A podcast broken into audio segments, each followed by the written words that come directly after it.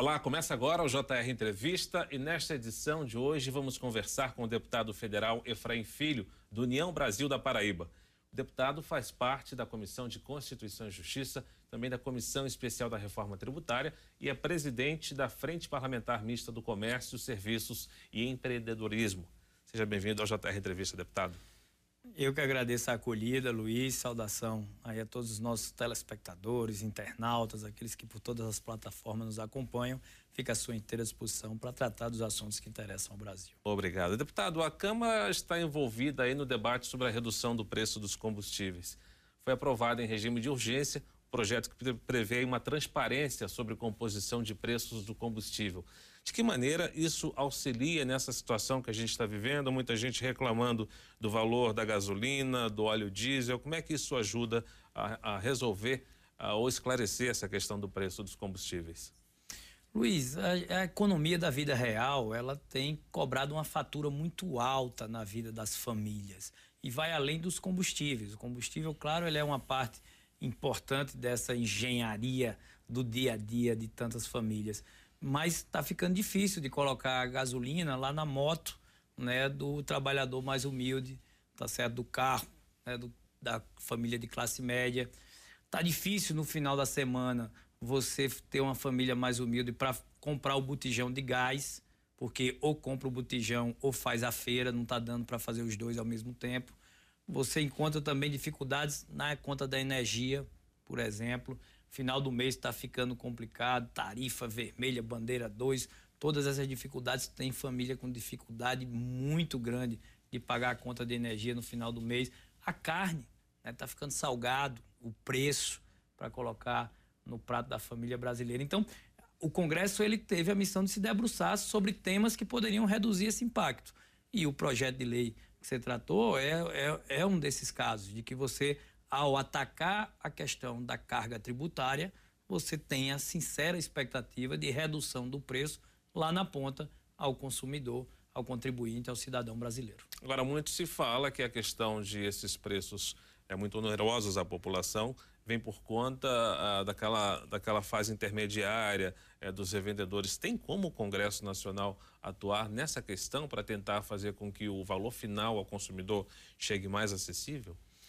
Tem sim, e eu acredito que essa linha da transparência, né, da formatação do preço, vai nos dar a leitura de aonde se encontra o problema, ou pelo menos os maiores gargalos, né, onde essa margem é distorcida, diferente do que acontece no resto do mundo. Então, é, eu acredito sim que a gente tem como atacar o problema aonde ele, aonde ele nasce e essa, esse destrinchar, dissecar a formatação desse preço é o caminho para encontrar né, quem tem culpa, porque se tem alguém que não tem culpa, é o cidadão, é o contribuinte, e esse é quem está pagando a conta.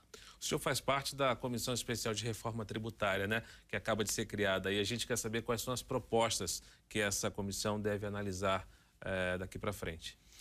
Olha, é, reduzir imposto é a maior do, dos anseios, tá certo? Mas nós temos que ir além é, da discussão da carga tributária. Nós temos um modelo que está ultrapassado, está obsoleto, está arcaico, né? um dos piores do mundo. Então não deve ser tão difícil sair do pior modelo do mundo. É preciso ter muita serenidade nesse momento, valorizar quem produz. Eu acho que se tem um eixo que deve estar presente nas discussões, porque naturalmente haverá divergências.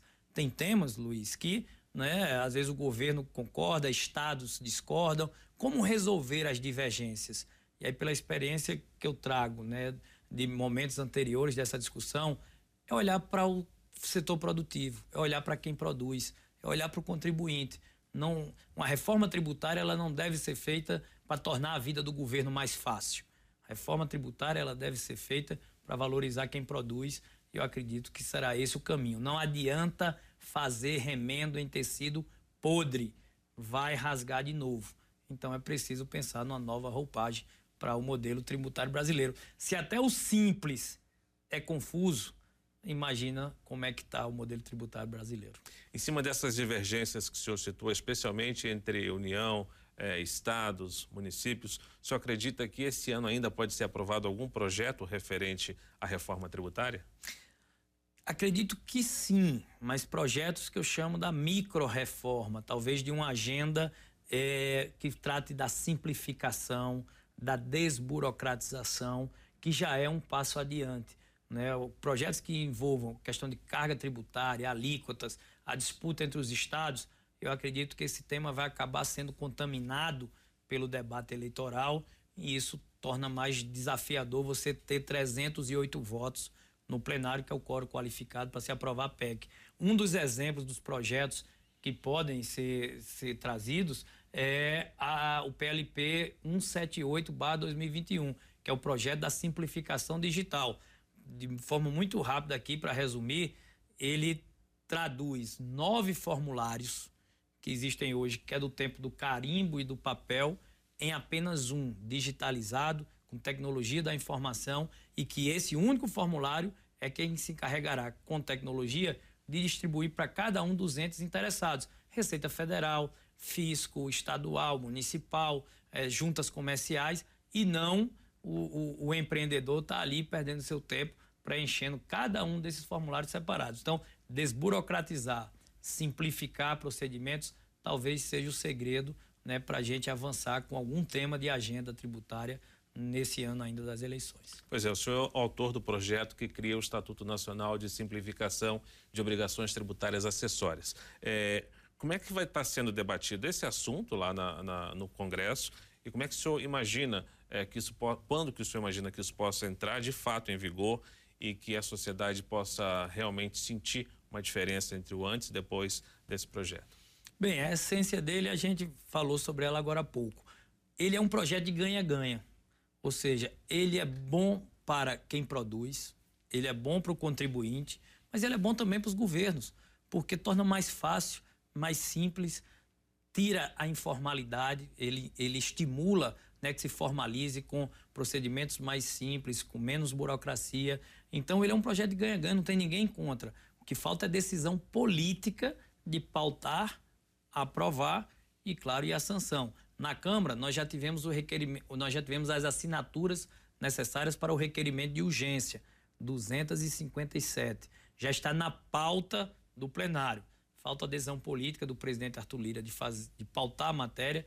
Com certeza será aprovada. Já há sinalização positiva, tanto da base do governo quanto da oposição, porque o projeto não tem ninguém contra. Então é decisão política e imagino que indo ao, indo ao Senado rapidamente também poderemos, junto ao presidente Rodrigo Pacheco, é, com, conseguir que vá a plenário para ainda no final desse semestre ou, ou, no segundo semestre desse ano ter aprovado um tema que, que só para citar uma grande empresa que foi consultada, ela disse que esse projeto no, no, na estrutura fiscal que ela tem, ela sai de 140 é, contadores para 40, né, para ver como simplifica tanta coisa. E é um remanejamento esse, esse investimento que era feito num compliance fiscal passa aí para áreas que produzem, a área de inovação da empresa, a área de vendas da empresa, ou seja, faz a economia girar, gerar mais empregos, mais oportunidades com menos burocracia. E como é que está o diálogo com o presidente Arthur Lira para poder pautar esse projeto? O senhor acredita que possa acontecer a curto prazo? Eu tenho convicção de que o presidente Arthur Lira será sensível aos argumentos e apelos do setor produtivo brasileiro. Né? Ele, ele tem essa linha de, de olhar pelo empreendedorismo e espero ter a sensibilidade dele aguçada para brevemente pautar. Ele já fez isso com outras matérias que foram aprovadas de minha autoria, por exemplo, a desoneração da folha de pagamento foi um dos temas mais relevantes né, do final do ano passado, ou seja, menos impostos para quem mais emprega. Foi o grande tema daí das redes nacionais, pautou a imprensa é, do país. O projeto da, da continuidade né, dos incentivos fiscais para os atacadistas e distribuidores, que hoje é quem mais cresce em termos de comércio, gera empregos, principalmente nesse tempo de rota de saída da pandemia. Então, o presidente Arthur foi sensível. Espero que nesse ele também mantenha essa linha pró-empreendedor. O senhor citou aí mais de 250 assinaturas de apoio entre seus pares. É, o senhor acredita que na hora da votação em si é, vai haver esse apoio do plenário para colocar esse projeto é, em vigor? Confio em mais, viu, Luiz? Porque as 257 é o mínimo necessário. Também quando a gente chegou no, 260, 270, nós paramos para correr. na votação em plenário, eu quero chegar próximo da unanimidade. Eu quero trabalhar o apoio né, de governo à oposição. Esse é um projeto de ganha-ganha. Eu fui relator lá da medida provisória do crédito, lá na pandemia, a 975, que abriu é, é, vantagens de crédito para microempreendedores. E lá votou de PSOL a PSL à época. Então, quem sabe a gente repete esse feito, porque o que é bom para o empreendedor e é bom para o cidadão, não precisa ter ninguém contra no plenário. Deputado, a nota fiscal Brasil eletrônica, qual é a vantagem? É, é exatamente essa simplificação. Ela reúne nove formulários em apenas um. E isso, e pela tecnologia da informação disponível hoje, que não existia no passado, por isso que ela não foi pensada. Não é que a gente pensou nada que ninguém nunca pensou. É porque a tecnologia da informação só está disponível agora. Então a gente está se usando dessa condição para que um único formulário reúna todas essas informações e ela seja distribuída né, a quem interessa, sem que isso seja tarefa né, do empreendedor. Então, a gente tem um meio de automação de pagamentos muito moderno hoje. Um, um pão que se compra numa padaria lá no interior da minha querida Paraíba, lá no sertão nordestino, o Banco Central toma conhecimento imediatamente. Se foi comprado lá na maquineta, esse, esse meio de automação de pagamento, a nota fiscal é, que é produzida, o Banco Central já conhece. Então, você reunindo todas essas informações em formulários e padrões, você usa a tecnologia a nosso favor para simplificar e facilitar a vida de quem produz. Apesar da tecnologia e da digitalização, a gente ainda tem muitas questões é, burocráticas, é, deputado, deputado que o Estado pode melhorar. Pode. Na verdade, Luiz, se costuma dizer que só em o Estado não atrapalhar, ele já ajuda. Porque hoje o Estado ele atrapalha, o poder público ele atrapalha quem produz. Nós temos o pior modelo tributário do mundo. Então, só se ele não atrapalhar, já é uma forma de ajudar. Agora, se nós avançarmos numa legislação que seja aperfeiçoada e que facilita a vida de quem produz, tenho certeza que esse país é feito de empreendedores extremamente determinados, tá certo, a gerar emprego, gerar renda, gerar oportunidade. O melhor do Brasil é o brasileiro, gente que trabalha muito duro para colocar o pão na mesa da sua casa. Então, vamos pegar esse retrato, né, de microempreendedores que tem espalhados aí por todo o país, facilitar a vida deles que é o melhor caminho para crescer. Quem mais gera emprego no Brasil são os pequenos, são os, menores. Então vamos facilitar a vida deles, que o Brasil cresce junto. Esse texto também unifica os cadastros fiscais no registro cadastral unificado. Explica para a gente, deputado, o que, que isso representa na prática.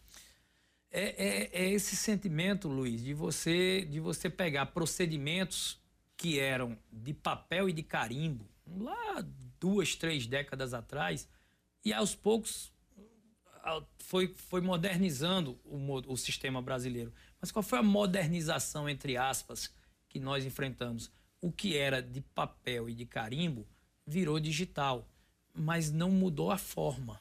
Então, a proposta que nós estamos colocando com toda essa unificação de cadastros é mudar a forma, usar a tecnologia da informação disponível que tem hoje, não se tinha no passado.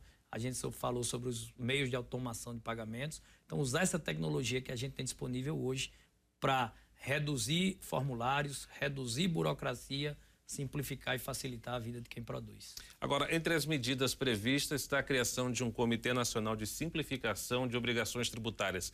Como é que esse comitê deve atuar?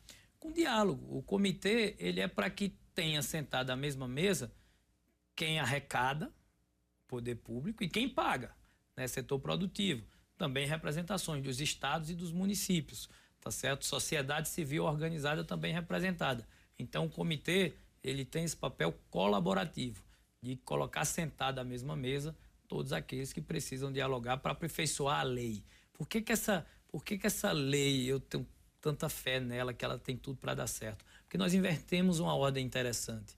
Ela não saiu do mundo dos gabinetes para ser testada na vida real e muitas vezes fracassar ou dar errado como a gente viu já diversas vezes, ela saiu da vida real, tá certo? de quem está lá com tecnologia, dos meios de automação de pagamentos, a AFRAC, que é a Associação Brasileira de Automação, a UNEX, que é a União Nacional das Entidades de Comércio e Serviço, que é, reuniram seu núcleo jurídico com gente que está com tecnologia e aí trouxeram para a vida legislativa. Então, o que, o que nós pretendemos que vá virar lei é algo que na vida real a gente já sabe que vai funcionar. Lembramos que você pode assistir ao JR Entrevista na Record News, no portal R7, no Play Plus e também em nossas redes sociais. Deputado, vamos falar um pouquinho sobre o Pronamp, o, pro, o programa aí de, de, incentivo, de apoio às microempresas e empresas de pequeno porte. O que, que o senhor pode falar para a gente sobre essa discussão é, que vem sendo feita lá no Congresso? Luiz, o Pronamp ele é empreendedorismo na veia. Né? Ele foi pensado como um programa emergencial ali no tempo da pandemia, onde o crédito era a maior dificuldade né, de qualquer empreendedor. Imagina aquele né? A memória recente nossa, o tempo de pandemia, ameaça de portas fechadas, né? Significa desemprego de pais e mães de família e tinha muita gente ali, ó, com água pelo nariz, sufocada, faltando fôlego, prestes a fechar as portas. E o Pronamp ele chegou para dar crédito para que mantivéssemos as portas abertas, fizéssemos a travessia desse momento mais crítico e que agora, na hora da tão sonhada retomada econômica, a gente tem empresas de portas abertas. Não existe retomada com empresas de portas fechadas. Então, o Pronamp ele vem nessa linha, nós transformamos ele de um programa emergencial para um programa permanente. Né? Ele vem acompanhado de outros programas de crédito, como o PEAC, PEAC Maquininhas.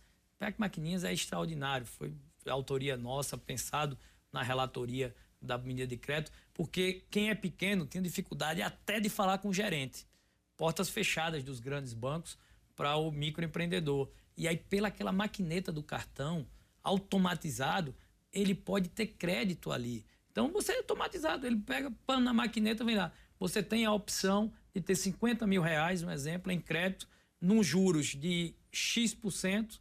Né? A gente trabalhou para ter juros de menos de 1% ao mês, tá certo? Ainda é muito, mas para a realidade brasileira já era um bom começo. E por tantos meses, ficando uma parcela supor 60 meses, numa parcela de 500 reais, um exemplo. Então, digite, se você concorda, digite um. Se você discorda, digite dois. Se o cara interessava aquelas condições, digitando um, no outro dia estava na conta dele. Ele não tinha que ir a banco, não tinha que falar com o gerente, não tinha que apresentar garantia, bem reais, certidão de imóvel, nada. Era o crédito na conta. Aquilo ali salvou muito empreendedor, muita gente que não tinha o 13 terceiro para pagar seus funcionários conseguiu girar a catraca, como eu digo, né? girou a catraca num momento mais difícil e aí o cara conseguiu fôlego para continuar. Então, assim, você viu que eu, eu sou apaixonado pelo empreendedorismo, eu gosto, defendo e acho que a solução desse país é valorizar quem produz e acho que a gente tem contribuído muito né, para esse tema aqui no país, tanto que, graças a Deus, temos sido reconhecido como referência no debate do empreendedorismo no Brasil. Por falar em produção, a gente tem também a questão do desemprego que atinge cerca de 13 milhões de trabalhadores. Né? A desoneração da folha, no seu ponto de vista, é essencial é, para amenizar essa situação?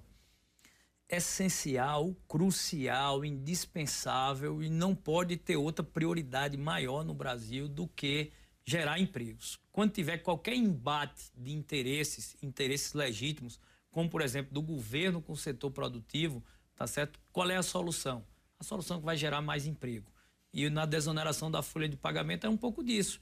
Né? O governo queria arrecadar mais. Mas será que arrecadar mais é a prioridade num momento de pandemia? Não. E aí, com o nosso projeto, nós tivemos debates com o ministro da Economia, Paulo Guedes, conseguimos convencer o Ministério da Economia. O presidente Bolsonaro sancionou a matéria, né, apesar de muitos debates, favorável a quê? A gerar emprego. E o que é que diz a desoneração da folha de pagamento? Quanto mais empregos eu gerar, menos impostos eu vou pagar. São 17 setores, tá certo? Daqueles que geram mais empregos.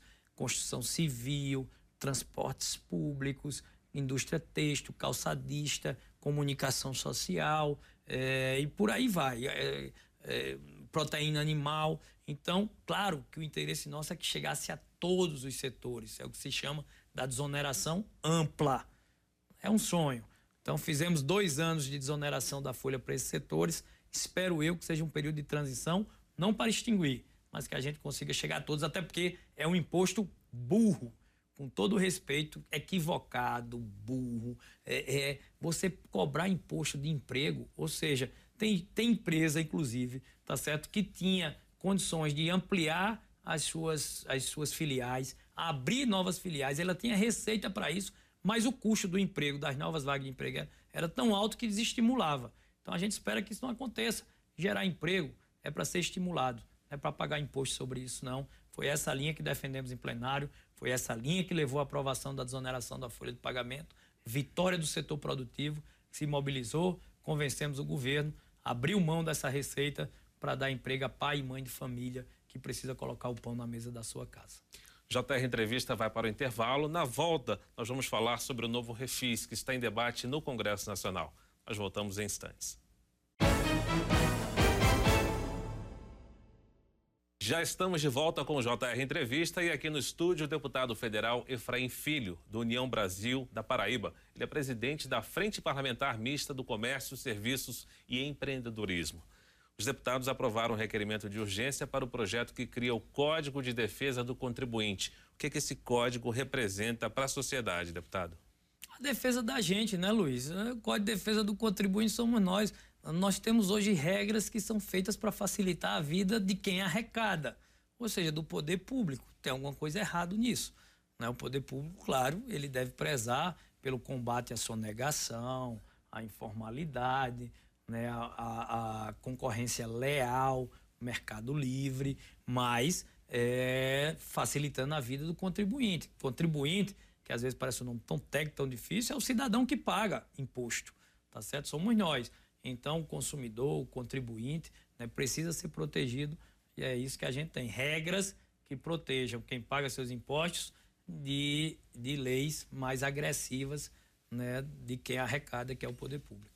Congresso também articula um novo programa de parcelamento de débitos tributários para médias e grandes empresas. Na Câmara, a ideia é beneficiar apenas as empresas que tiveram queda de faturamento devido à pandemia?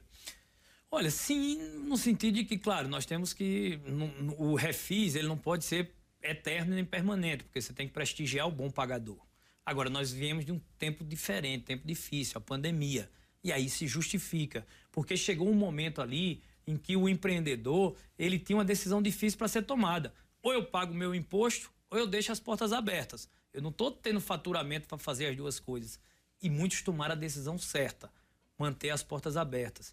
Tiveram que atrasar seus impostos. Então, nada mais justo que a gente tenha a sensibilidade necessária agora para que esse refinanciamento dessas dívidas permitam que ele aproveite esse tempo da retomada. Até porque, como dissemos, não há retomada econômica com empresas de portas fechadas. Agora, tudo indica que as dívidas de pessoas físicas, incluindo os débitos previdenciários do ex-social, devem ficar de fora, né? Nesse primeiro momento, essa discussão envolve as pessoas jurídicas, tá certo? Agora, é preciso fazer um estudo, sim, para, se possível, ampliar né, a, todo cidadão brasileiro que passou por dificuldade.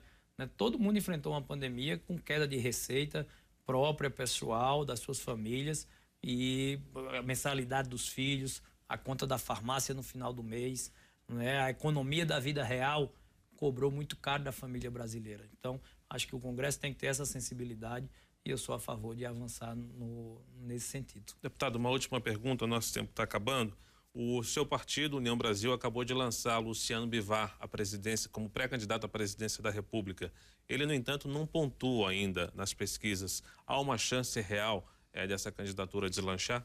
Olha, tem uma avaliação interna que, claro, o partido vai fazer. E eu acho que o partido ele tem essa pré-candidatura do Bivar, ela tem uma, um, um resultado a curto prazo e tem a médio e longo prazo. A gente sabe que o ambiente hoje é polarizado entre Lula e Bolsonaro. Mas a médio e longo prazo, a União Brasil precisa ocupar um espaço né, para divulgar sua agenda de princípios, de valores, defesa da família, defesa da vida, precisa ter a agenda econômica, que é uma agenda liberal, uma agenda a favor de gerar emprego, oportunidades, pagar poucos impostos.